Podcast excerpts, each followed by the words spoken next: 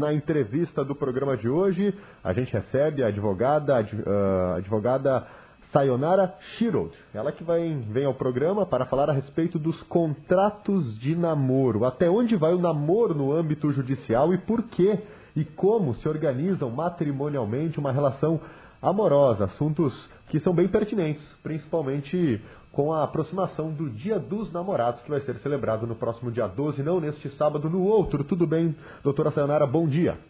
Bom dia, bom dia a todos, bom dia ouvintes. É um, é um prazer estar aqui conversando com vocês sobre um assunto que realmente, né, por causa até da data que se aproxima comemorativa do Dia dos Namorados, uh, é, um, é um assunto bem pertinente que, que tem causado aí uh, bastante discussão. Nós já conversávamos aqui em off, inclusive, né, antes da entrevista entrar no ar, que, que é um assunto que, que gera muitas dúvidas, teve algumas mudanças aí no decorrer dos anos, né, em relação a, a algumas leis, configurações diferentes do que é namoro, o que é união estável. Na prática, quando é namoro, quando é união estável, união estável é somente quando vai lá e assina esse contrato, como são esses contratos. Eu acho que a gente poderia começar explicando uh, a configuração de cada situação, né, doutora Sayonara? Certo. Uh, teve uma alteração na legislação, em 96, que suprimiu o lapso temporal uh, que configuraria a união estável. Então, isso não existe mais, tá? Então, hoje, uma união estável, ela se configura como uma, como uma união pública, duradoura, contínua e com o objetivo de constituição de família. Então, esse é o, é o requisito subjetivo que difere, na verdade, de um namoro. Né? Claro que a gente não está falando aqui de um simples namoro, né? Um, mas sim o que se fala hoje de um namoro qualificado, tá? que realmente tem uma, uma linha bem tênue de diferenciação entre namoro e a união estável. Eu acho que é interessante também pensar como que isso é feito para ser comprovado.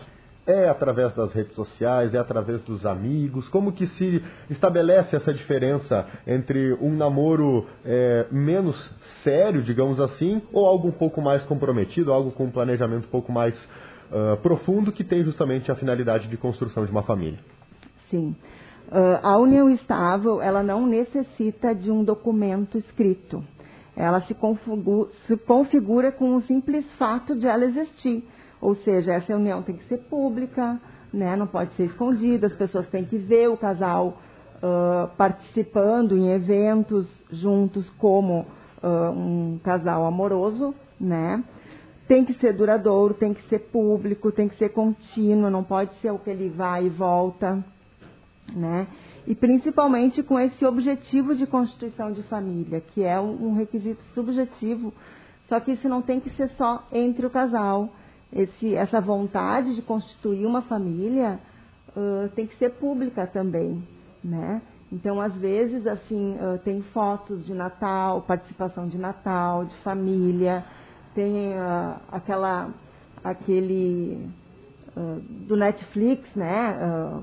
Uma assinatura do Netflix, uma assinatura familiar, a pessoa está ali, né? Ah, numa, num plano de saúde, um beneficiário, né? Num, num, clube social também está ali. Então, assim, são vários, são vários indícios que vão constituir isso, né? Mas é, é, meio subjetivo, né? Pelo que a você mesmo fala. De ah, família, o, o duradouro, sim. o duradouro para mim pode ser uma coisa, para o advogado, para advogada pode ser outra, e para o juiz ou para a juíza pode ser outra, né? A constituição de família, bom, se eu não sair dizendo que eu quero ter filho, daí já não já não configura, então e a não, família não também, né? Não, não é só ter filho. Uhum. Né? É, tem muita e, gente é, que não que tem, essa, exatamente. Por, porque, por, justamente é, essa essa distinção tênue é que eu sustento que um contrato de namoro, quando se trata de um namoro qualificado, é um indício muito forte de que namoro ele existe, que não é uma constituição de família, porque ali uh, o declarante ele está expressamente dizendo a vontade dele. Não, não é uma família. Eu estou querendo conhecer essa pessoa, né? E essa constituição de família ela tem que ser um fato atual. Então, por exemplo, um noivado é, futuramente vai ser uma família. né? Então assim não é não é o fato atual. Mas muitas vezes as pessoas já já quase que moram juntas, ainda não estão totalmente morando juntas, por exemplo, né? Uh, o casal eles conhecem, estão namorando e tal, mas daqui a pouco a pessoa passa a ficar mais tempo na casa da outra, é quase um morar juntos ali, É, mas não esse está é o namoro qualificado, Uhum, né? Essa coabitação e a- inclusive agora com a pandemia isso se intensificou mais, né? Por uma questão ãh, de saúde, assim, por, por ter que ter que haver o, o confinamento do casal, né? Ele opta por ficarem juntos e também uma questão econômica até, né? Mas isso não quer dizer que é uma constituição de família, né? E isso tem muito tem muito efeito, causa muito efeito, consequências patrimoniais, a diferenciação de um namoro de uma união estável, né? O namoro por si só ele não gera efeito patrimonial nenhum, né? Tanto na hora de dissolver o namoro quanto numa questão sucessória, quando morre um deles, né? Muitas, dessa- muitas dessas conversas acabam tendo somente no âmbito do casal. E como que faz daí se daqui a pouco no momento da separação alguém quer requisitar alguma coisa? Ah, a senhora já teve algum exemplo de caso Sim, semelhante como esse? Assim, ó, a jurisprudência, ela tem decidido vários, vários casos assim e tem, julga, tem julgado mais por ser um namoro qualificado do que uma união estável, porque a união estável, ela existe por si só, ela é um fato tão público que tu não pode ter ah, problemas ou dificuldades em comprovar que ela existe, né? E qual é a diferença da união estável e do namoro? E do namoro Justamente é aquele elemento subjetivo Não, da ok, mas- constituição de mas família. eu digo, eu digo né? a, a título, bom, vamos dizer daqui a pouco eu estou namorando, me separei e aí a minha namorada vai querer entrar na justiça pegando alguma coisa que, vamos dizer, estava no meu nome, ou vice-versa. Sim, O, o que, que, o que que muda daí ser um namoro, tá. né, ou uma união tá. estável? Se for constituído e configurado, primeiro vai ser discutido se é um namoro ou uma união, união estável. Se é uma união estável, hum, tudo aquilo que o casal adquiriu durante o relacionamento vai se dividir igualitariamente 50%.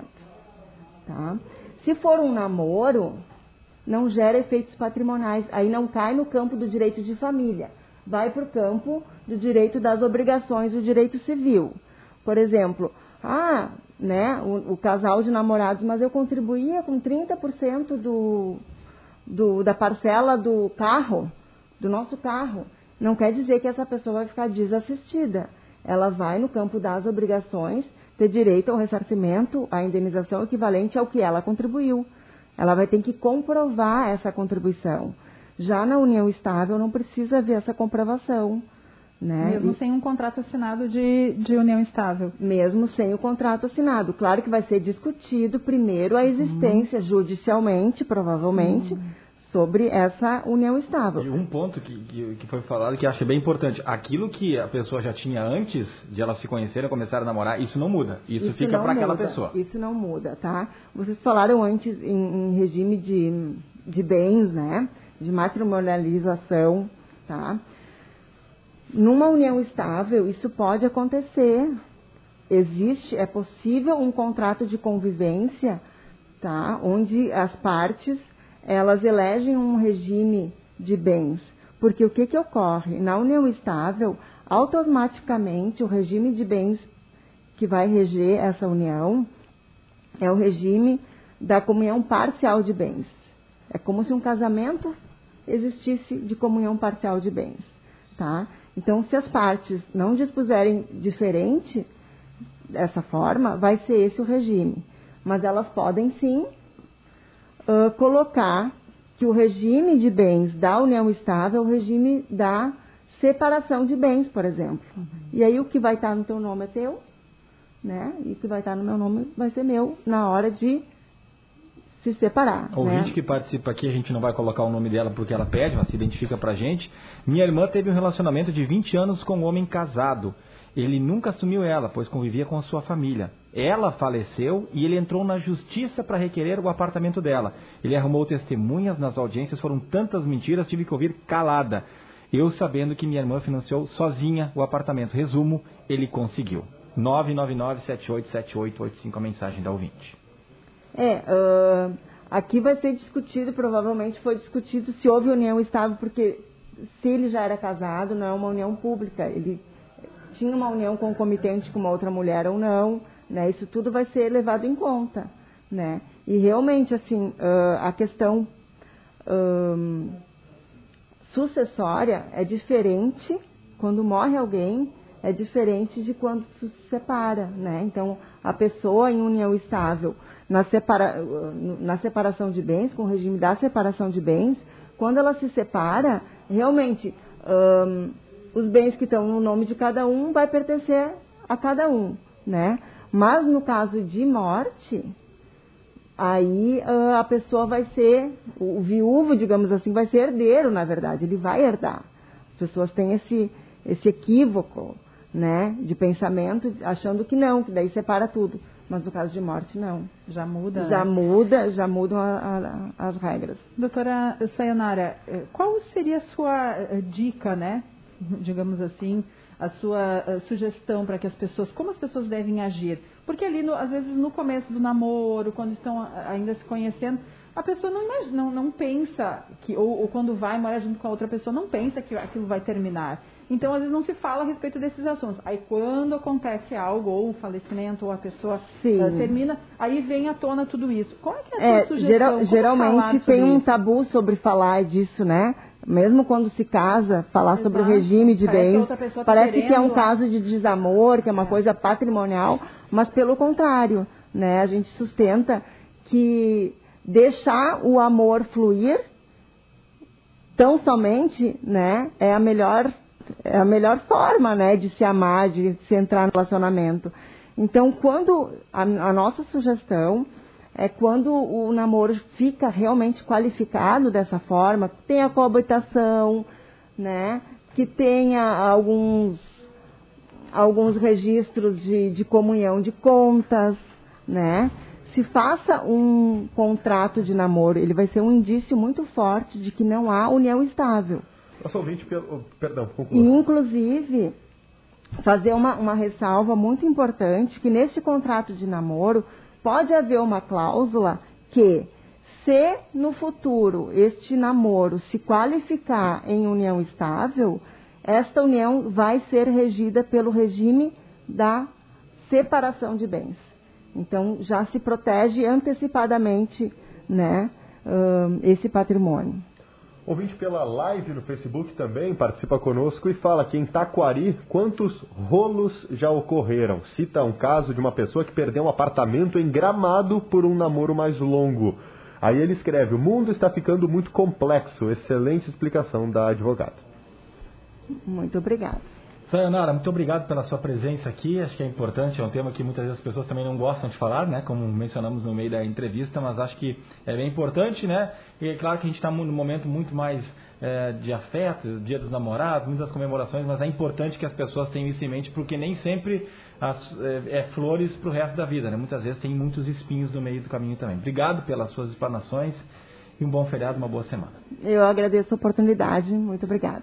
Muito bem, conversamos com a advogada Sayonara Shirold, participando do nosso Troca de Ideias, tema Contratos de Namoro e os detalhes também na sequência no nosso portal independente.com.br.